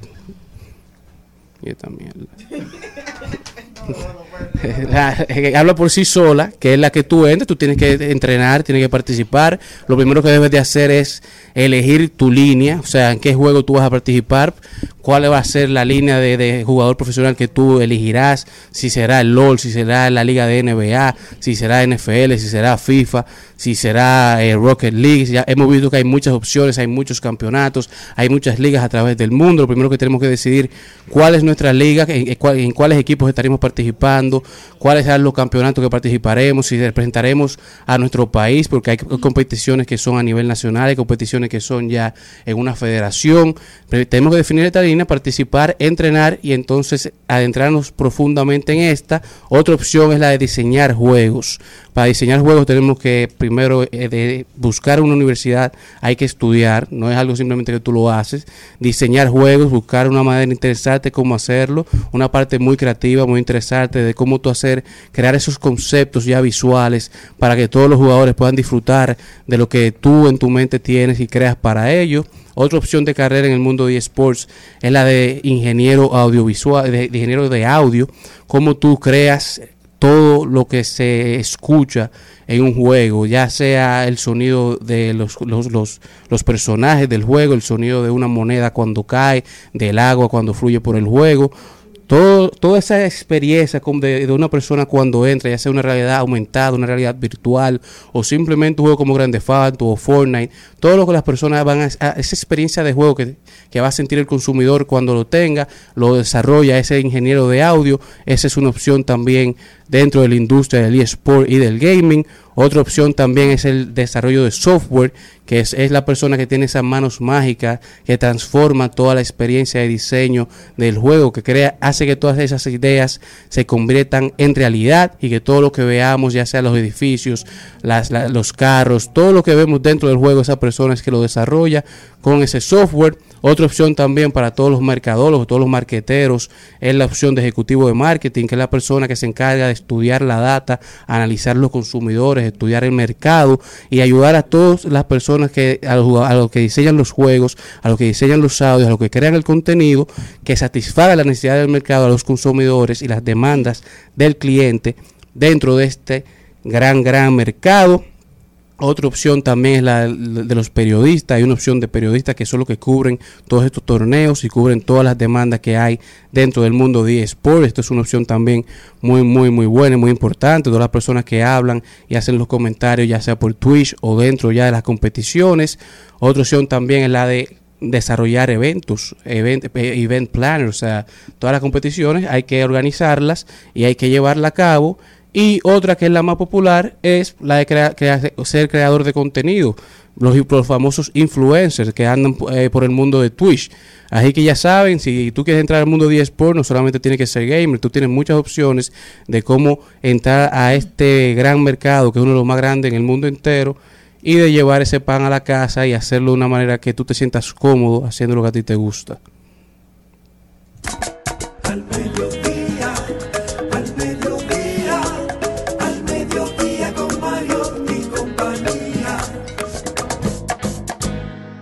Al Mediodía, con Mariotti, con Mariotti y compañía, hablemos de tecnología. Señores, tenemos malas noticias, lamentablemente. Hay que estar pendiente de lo que está pasando en todo el mundo. A menos que el SP500, es decir, el índice, digamos, selectivo, que tiene en cuenta la cotización de las 500 empresas más grandes y líquidas de los Estados Unidos, cambie para bien en finales de esta semana. Nos estaremos enfrentando a solamente la segunda vez desde 1873, cuando comprar en el punto de recuperación a mitad de camino fue un error. Si septiembre de 2022 termina con el valor actual en el que se encuentra el SP500, tendremos nuestra segunda excepción en 151 años. Entonces, uno se pregunta cuál es la diferencia de la última vez desde 1930, ahora agosto de 2022. La realidad es que la última vez que esto pasó tomó 16 años en recuperarse y fue la mayor depresión económica de la historia y luego vino la mayor guerra de la historia para rebajar el CAPEX y 11 y dar comienzo al próximo ciclo de prosperidad. Así lo han anunciado los estadounidenses. Se parece mucho a lo que pasó en 1930. Esperemos que no se parezca tanto y que hayamos aprendido un poco y el sistema financiero esté más blindado para protegerse de las eventualidades del mercado que es inmisericordia. Señores, hay que ahorrar, hay que guardar, hay que gestionar el gasto, que la cosa aparentemente no viene fácil. Continuamos. Al mediodía, al mediodía, al mediodía con Mario y compañía. estado engañándome. Porque de pronto tienes tantos enemigos. Señores, si yo no me he casado ya, Luis Miguel supuestamente se va a casar otra vez. Ay, sí, mi amor. Dándome envidia está Luis Miguel y al parecer el periodista de espectáculo Gustavo Adolfo ha dicho que ya le entregó el anillo. Dice que vuelve a los escenarios y vuelve a casarse. O sea que felicidades para el Sol de México que supuestamente ya entregó el anillo de compromiso a Paloma Cuevas. para que sepa, la compañera sentimental actualmente del Sol de México. ¿Ella qué será? ¿Alguna nube? ¿Alguna nube? Bueno, ella paloma, sí. es cerca del sol, van ahí. O sea, que felicidades para los tórtolos. Si es verdad que me inviten, que nosotros, yo voy en representación de Al Mediodía con Mariotti y compañía. Yo voy a disfrutar allá. Suave, uy, ¿cómo decirte? Al mediodía,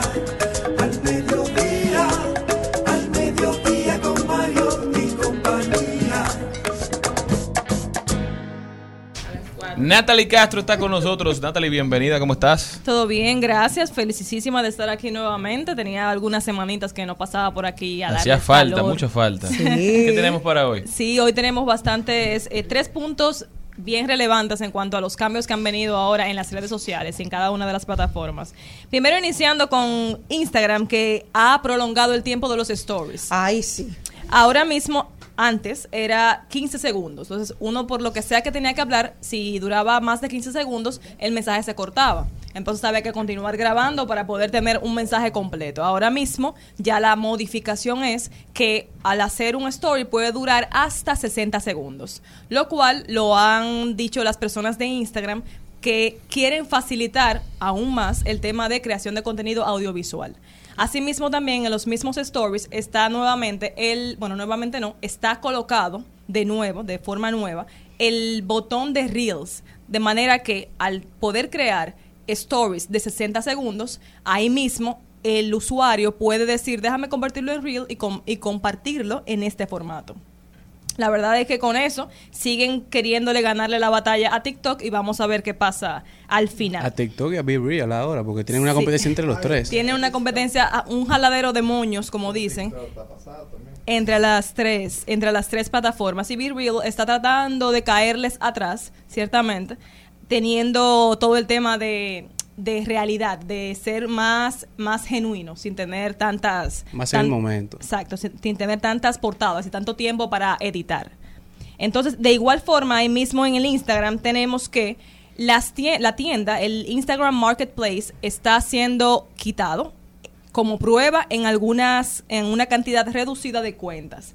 De forma que Instagram está buscando la manera de poder salirse un poquito del tema de tanto comercio online. ¿Por qué? Porque, primero, fue creado el tema de marketplace de Instagram por la pandemia, donde tuvo un boom bastante grande.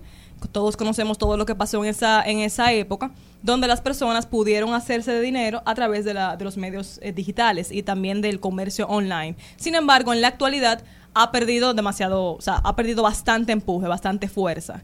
Incluso desde Facebook también ellos han venido reduciendo varias, varias activaciones o varios movimientos que ellos habían realizado, quitando un poco todo el tema de, de lucro a través de, de la, de la plataforma.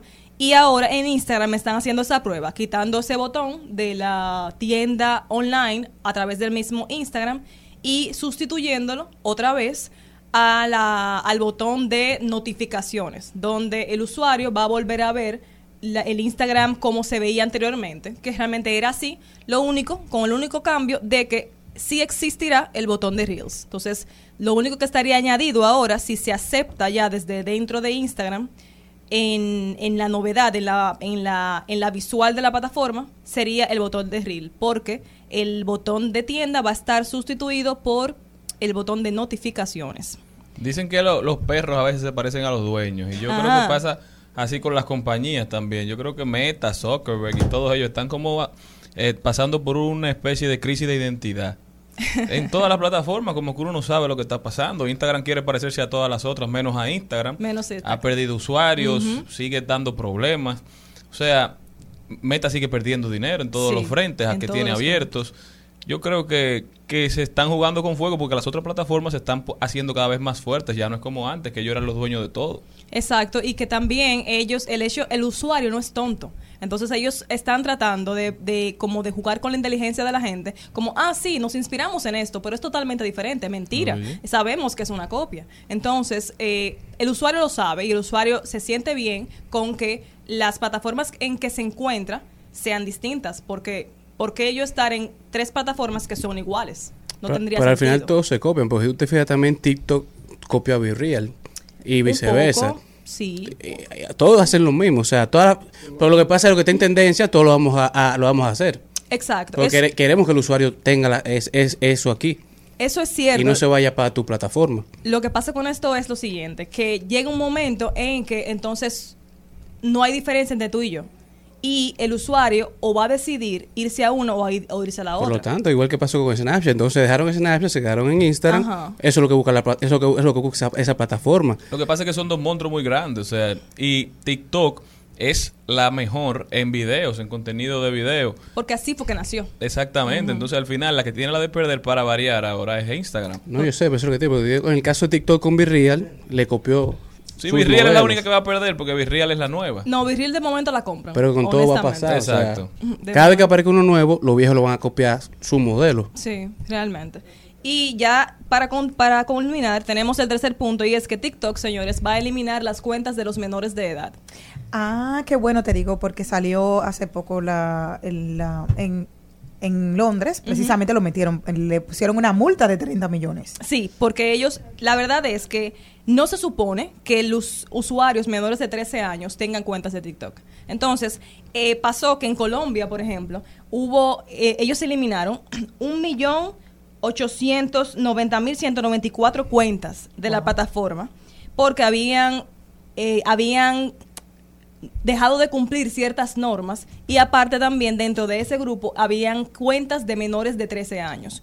Entonces, para ellos poder llevar la fiesta en paz, lo que han querido hacer es lo siguiente poder mantener ciertas eh, ciertas reglas para los usuarios menores de 13 dentro de digo perdón entre 13 a 15 y de 16 a 17 entonces dentro de las que estaban colocándole para los menores de, de 16 de 13 a 15 años tienen como restricciones que no pueden recibir mensajes directos tienen que tener sus cuentas privadas de manera predeterminada. O sea, en el momento que el usuario de 13 años crea una cuenta, va a estar privada en automático. Porque es un tema también de proteger a los menores. Claro. De igual forma, no pueden hacer en vivos, no pueden recibir regalos virtuales.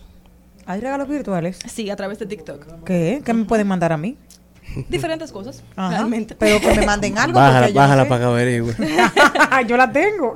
Chequea, hay algunas opciones en configuración. Ah, pues lo voy a ver. Pueden comentar únicamente sus contactos, personas extrañas a ellos no pueden comentar. No se les permite descargar videos de otros usuarios. Y otros usuarios no tienen permitido hacer dúos con el contenido de ellos. Una, un tema de poder cuidar la imagen del menor, porque por ejemplo yo vengo y veo una foto de un niño que estaba bailando, no voy a tener derecho a utilizar su imagen para hacer viral, hacer viral mi contenido. Claro. Y eso es una protección que a mí particularmente me parece muy bien Me gusta. y, y, y claro, también va de, de la mano en la misma línea de la protección del anticiberacoso y, y, y ante, anti el bullying también de, la- de las mismas plataformas digitales. Y para el caso de los jóvenes entre 16 y 17, pues pueden modificar en cualquier momento la configuración de privacidad de la cuenta, o sea, hasta 15 va a estar obligatoriamente privada y no lo vas a poder cambiar. No les permitirá descargar videos igualmente, solo pueden hacer dúos con sus contactos y a partir de esta edad la comunidad puede comentar. O sea, todo esto es, es en miras de que la plataforma de TikTok eh, quiere evitar tener que eliminar tantas can- tanta cantidad de cuentas al mismo tiempo por por faltarle respeto a las normas y también por ser menores de la edad permitida para poder tener una cuenta en la plataforma. Muchísimas gracias, Natalie. Sumamente interesante para que los padres sepan que la plataforma está tratando de hacer la experiencia más amigable, la experiencia más segura también. Sí. Pero que eso no quiere decir que pueden dejar a los muchachos, a los niños, hacer uso libre de, De esta plataforma. Hay que darle un acompañamiento, un seguimiento, saber lo que ven. Porque allá- Claro. ahí, ahí hay de todo. Así, así mismo. Es un peligro y los padres tienen que estar atentos. De igual forma, si quieren continuar aprendiendo un poquito más sobre estos temas, pueden seguirnos en Geeketing SD en Instagram. Muchísimas gracias a Natalie por haber estado con nosotros, pero sobre todo muchísimas gracias a todos ustedes por habernos acompañado hasta, hasta el lunes. Pueblo dominicano, si Dios Viene- quiere. viene mañana. Feliz fin de semana. Hasta aquí, Mariotti y compañía. Hasta aquí, Mariotti y compañía. Hasta el lunes. Rumba 98.5, una emisora RCC Media.